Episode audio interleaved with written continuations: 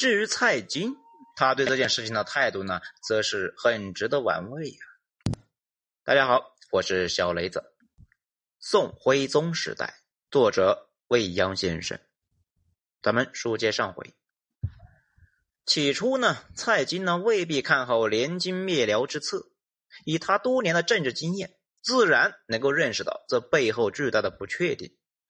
在政治上呢，不确定那就意味着风险，巨大的不确定那就是巨大的风险。经验老丰富的老政客们，无论嘴上呢如何的狂风暴雨，骨子里面那都是求个安稳，绝不会让自己置身于巨大的风险中。他们历经风云变幻，知道很多事啊，那只要开了头，就很难掌控过程，更不要说掌握结果。多说无妨，多做无益，无所事事呢，那才是长保之道。在马直初到东京，与徽宗、童贯等人谋于密室的时候，蔡京虽然收到风声，却选择了沉默。他要再等一等，再看一看。事实证明呢，他是对的。徽宗在短暂的兴奋之后，那还是将马直雪藏了。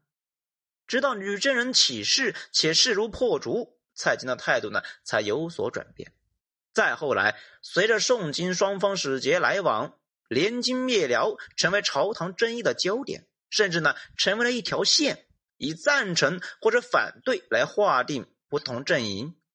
朝堂上双方僵持不下，正是蔡京出马的好时机。所谓重臣，就是关键时候啊选边的关键分量。从国事来看呢，大辽日薄西山，女真朝气蓬勃，大金灭辽已然在望。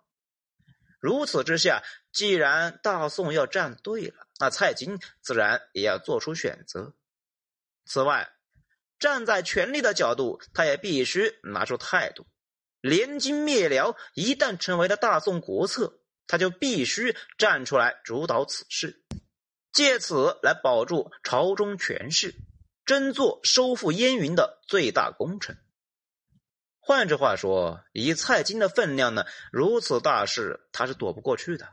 当然，他也可以躲，不过关键时刻躲开，那相当于自废武功啊，主动放弃对朝政的影响力啊。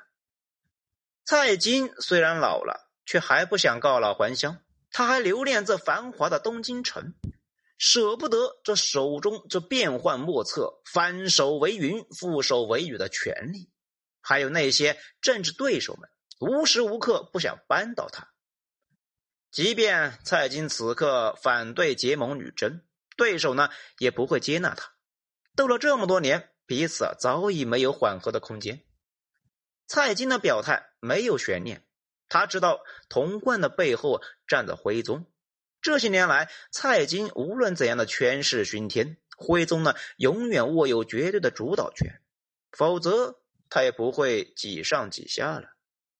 说到底，蔡京只是宠臣而非权臣，权臣靠实力，宠臣靠逢迎。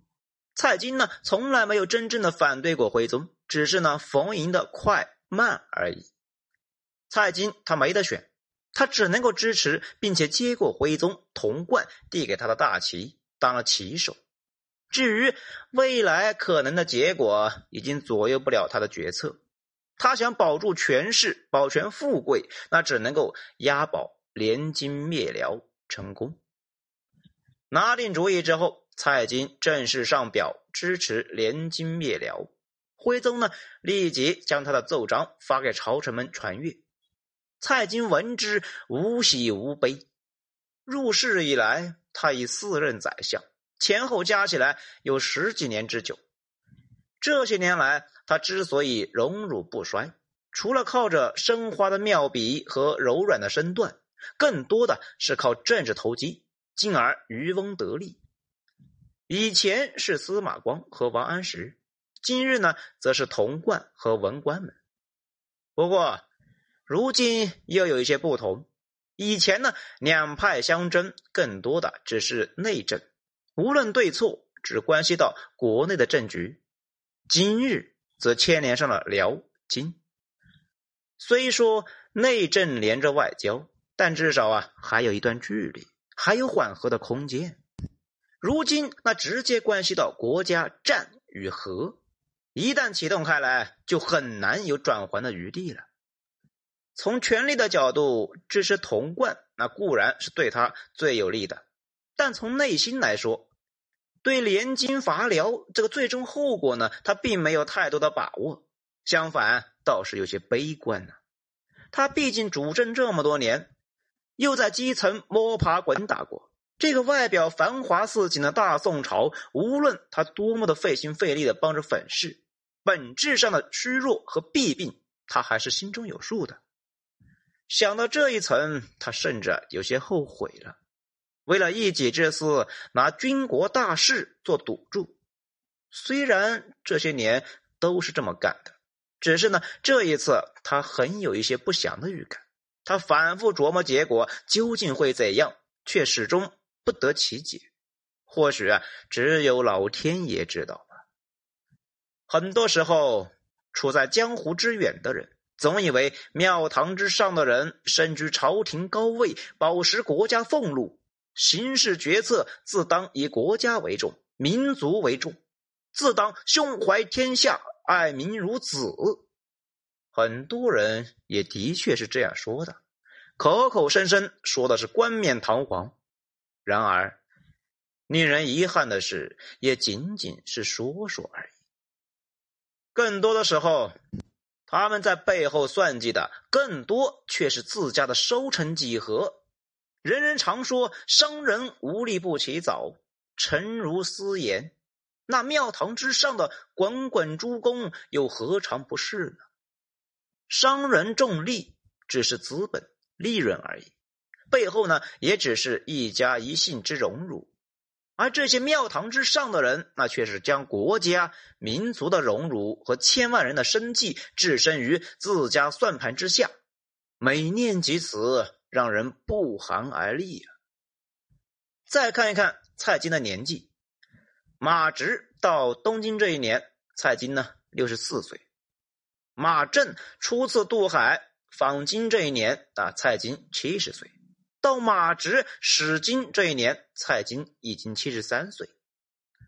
人生七十古来稀，这个年纪的蔡京，相比于年轻七岁的童贯，淡薄了许多，更不像正当盛年的徽宗那样渴望建功立业。对他来说，保住富贵、平平安安，传之子孙，那才是最重要的。